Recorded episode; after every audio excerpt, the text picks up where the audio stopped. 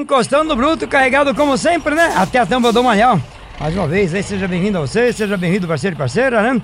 No nosso podcast Fazendo Rastros. Nosso reporte na tocada geral, você fica sabendo sempre um pouco mais do que rola no mundo dos transportes, independentemente do modal.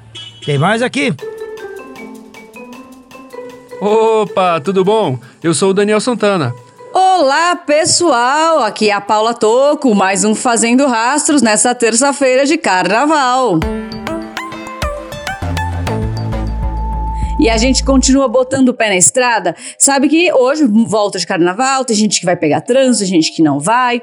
E existe um projeto de lei para falar um pouco aí sobre fechar as rodovias. Por quê? Porque às vezes o pessoal acaba se deparando com obras nas rodovias que faz com que as viagens fiquem muito mais atrasadas. Obras ou interdições de qualquer natureza nas rodovias. Tem um projeto de lei, que é o 4488, que ele determina que, exceto em casos de emergência, o DENIT, que é o Departamento Nacional de Infraestrutura de Transporte, gente tem que informar com pelo menos 72 horas de antecedência a interdição de qualquer rodovia federal. Essa proposta, ela está em análise, inclusive ela está aí tratando, já tinha uma outra proposta falando de coisas parecidas, e a ideia é que o DENIT, então, se valha de meios de comunicação e de sinalização viária para anunciar à população o tempo de interrupção, né, seja ele direto ou seja ele intermitente. Por quê? Segundo o autor da proposta, que é o Hildo Rocha do MDB do Maranhão, quando se trata de interdição de vias terrestres, a informação é essencial, porque isso afeta o cotidiano da população e o funcionamento da indústria, do comércio e dos serviços.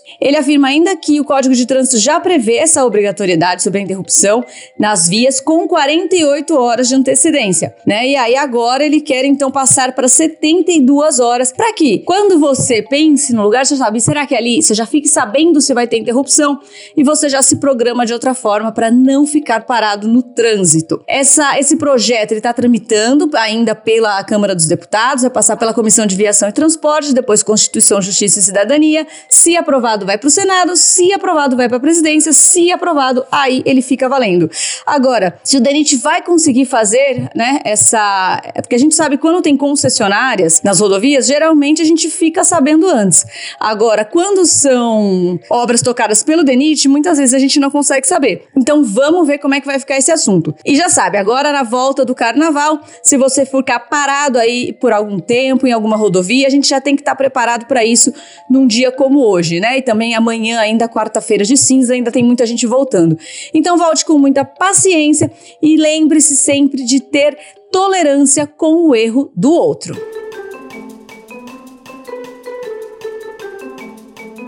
Para você que gosta do conteúdo do nosso podcast, não se esqueça de compartilhar o Fazendo Rastros com seus amigos, nos seus grupos de WhatsApp. Quanto mais gente ouvindo, mais gente bem informada.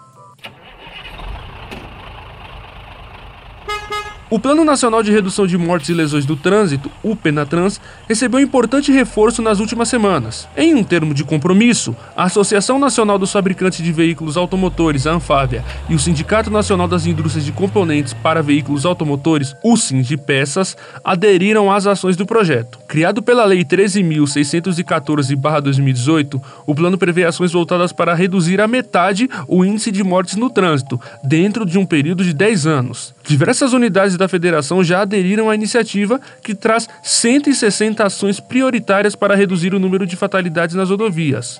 As entidades representativas vão atuar em dois pilares do plano: segurança veicular e educação para o trânsito. Além disso, seis pilares são seguidos pelo Penatrans: gestão de segurança no trânsito, vias seguras, segurança veicular, educação para o trânsito, atendimento às vítimas e a normatização e fiscalização. Essas ações estão alinhadas com o plano global lançado pela Organização Mundial da Saúde, a OMS, no ano de 2021.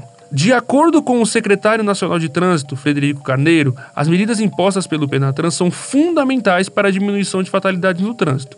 Ele ainda destaca, afirmando o seguinte, aspas, são diretrizes que vão nos ajudar ainda mais a construir uma metodologia uniforme para atuarmos em conjunto. A união sempre acaba trazendo bons resultados, já que precisamos contar com diversas instituições para que essas ações sejam implementadas por todas as unidades da federação. Fecha aspas. Para mais informações sobre o Penatrans e ações para reduzir o número de mortes em rodovias e estradas brasileiras, acesse lá trucão.com.br. Tá lá, gostou? Então compartilhe com seus amigos e amigas para conhecer um pouco mais, né? E claro, naquela hora do bate-papo, na roda de amigos estradeiros estradeiros, você tem assunto, isso é importante. Se você quiser saber um pouco mais, acompanhe nossas plataformas, né?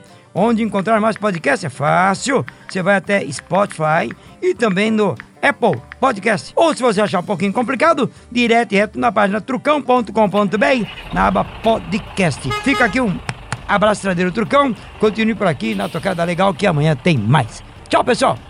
O Fazendo Rastros de hoje teve apresentação de Pedro Trucão, teve edição de Felipe Rodrigues. A gente vai ficando por aqui e amanhã a gente tá de volta.